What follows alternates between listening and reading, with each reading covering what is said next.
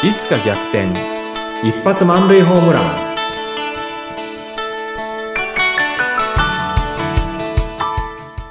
皆さんこんにちは。合同会社東きみなり事務所代表社員の東きみなりです。こんにちは。インタビュアーの山口智子です。えここまで東さんには、ま、4回にわたってお父様の介護をしたというお話をたっぷりとしていただきました。はい。ね、えー、その話を聞いていろいろと思うところがある方もたくさんいらっしゃると思います。うん、ぜひですね、あの、もっとね、伺ってみたいなと思ったのが、はい、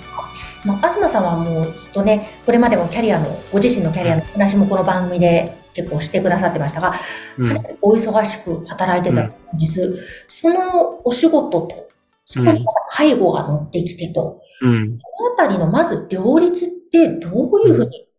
当時されてたのか、今から振り返っていかがですか？あのー、もう妻にはね、感謝しかないですよ。うん、あのー、妻がですね、父の世話をね、かなりしてくれたっていうのがあります。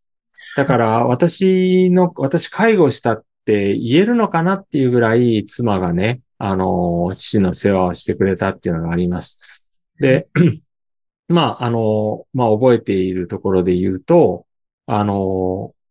料理ですよね。あの、父は、あの、107で、あの、自分の部屋でね、あの、朝と昼は食べてて、そこはね、妻が運んでってくれて、で、夜はね、大体、あの、109の私たちの方に来て食べてたっていうのがあるんですよね。で、あと洗濯だとかっていうのも、父は最初の頃自分で洗濯してたんですけど、だんだん洗濯もわかんなくなってきてたんで、あの、妻が洗濯をしてくれたっていうのもあります。あと、さっき言ったトイレがわからなくなったというので、もう家の中、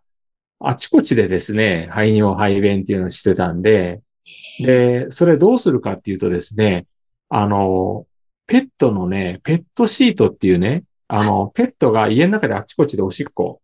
するじゃないですか。しつけができてないとね。はい。そういうのがホームセンターに売ってるんで、それをね、父のね、あの、部屋にあちこちに貼って、で、まあ、ここら辺でおしっこしそうだとか、うん、はい。実績があるところに貼ってね、なんかおしっこされても、そのペットシートっていうんですか？ええ。それが吸収する、そんなやつなんですよね。はい。それを部屋中に貼ったりとか、まあ本当にね、そういうところ非常によくやってくれたなっていうのがあります。じゃあ、うん、家族の、まあ、奥様の協力があってこそだったわけですね。うん、まあ日中私会社行ってますから、うん、で、あの、妻にはね、それだけ負担かけてて、やっぱり、あの、自分の父であるにもかかわらずね、あの、そこまでやってもらってて、本当にあの、100%ね、それは、あの、私もやっぱりね、罪の意識じゃないですけども、あの、無責任にはなりたくなかったんで、まあ、せめてね、自分の睡眠時間にも影響しますけれども、あの、まあ、交代交代とはいえ私の方がどちらかっていうと長めに、あの、父の部屋で、あの、夜ね、あの、徘徊しないように寝てるっていうのをやりましたけれども、まあ、やっぱり、あの、両立されてたんですかっていう質問に対しては、まあ、両立っていうよりも、妻のね、あの、サポートなしにはそこはできなかったなっていうところで、本当感謝しかないです。うん。やっぱり本当にこういう時こそ家族がいるのは家族で協力し合う、うん、そのやっぱり関係性もね、それまで気づいていたから、東さん、奥様がちゃんと協力してくださったとは思うんですけども、うん、どうなんですかね、この、まあ、ご家族で協力しながらっていう、そのでしょうが、じゃあ、東さんの場合はうまく回っていたというところ。はい。ね。はい。だからその辺で、うん、なかなかご家族の協力も、例えば得られないとか、もしくは一人しかいないとか。うん。うん、やっぱ、東さんも以前おっしゃっていたような地域の協力者を見つけるとか、うん、第三者にお願いするとか、やっぱり誰かに頼るってことが介護って大切なんですかね？どうですか？そうです。そうだと思います。あの、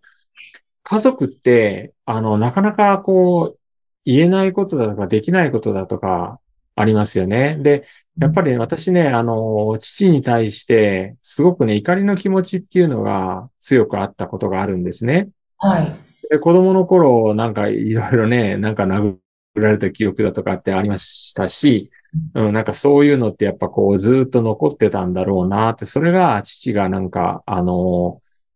あの、アルツハイマーになって、よ、父が弱い姿を見たことで、その怒りの気持ちだとかっていうのが出てきたところがあったり、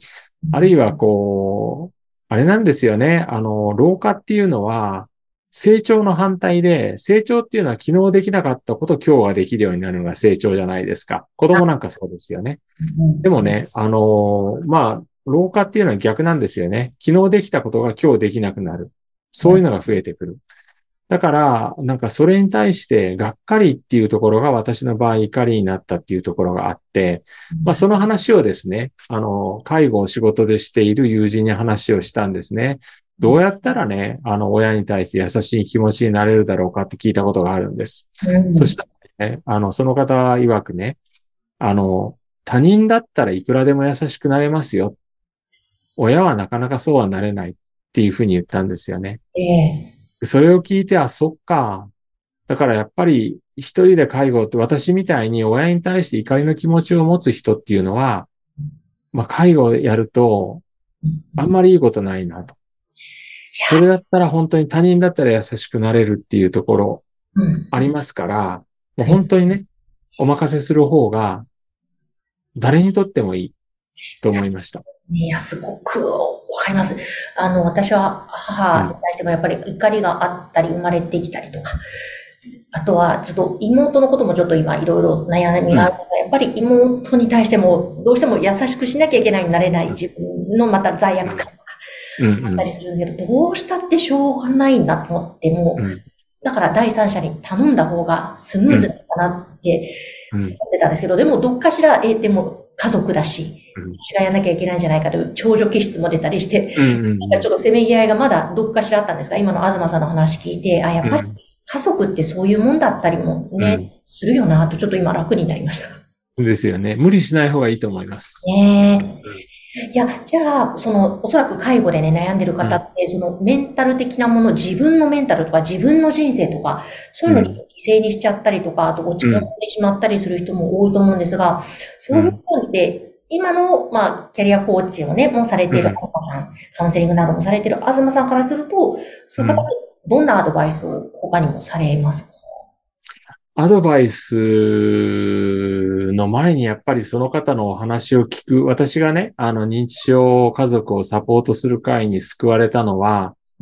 あの方々が私の話を聞いてくれたっていうことだったと思うんですよ。ですのでね、あの、ご苦労されてる人は、あの、聞いてくれる人がいるんであればね、それも、あの、本当にね、傾聴してくれる人、自治体のね、あの、カウンセリングですとか、あるいはそうしたね、あの、認知症の家族をあの抱えている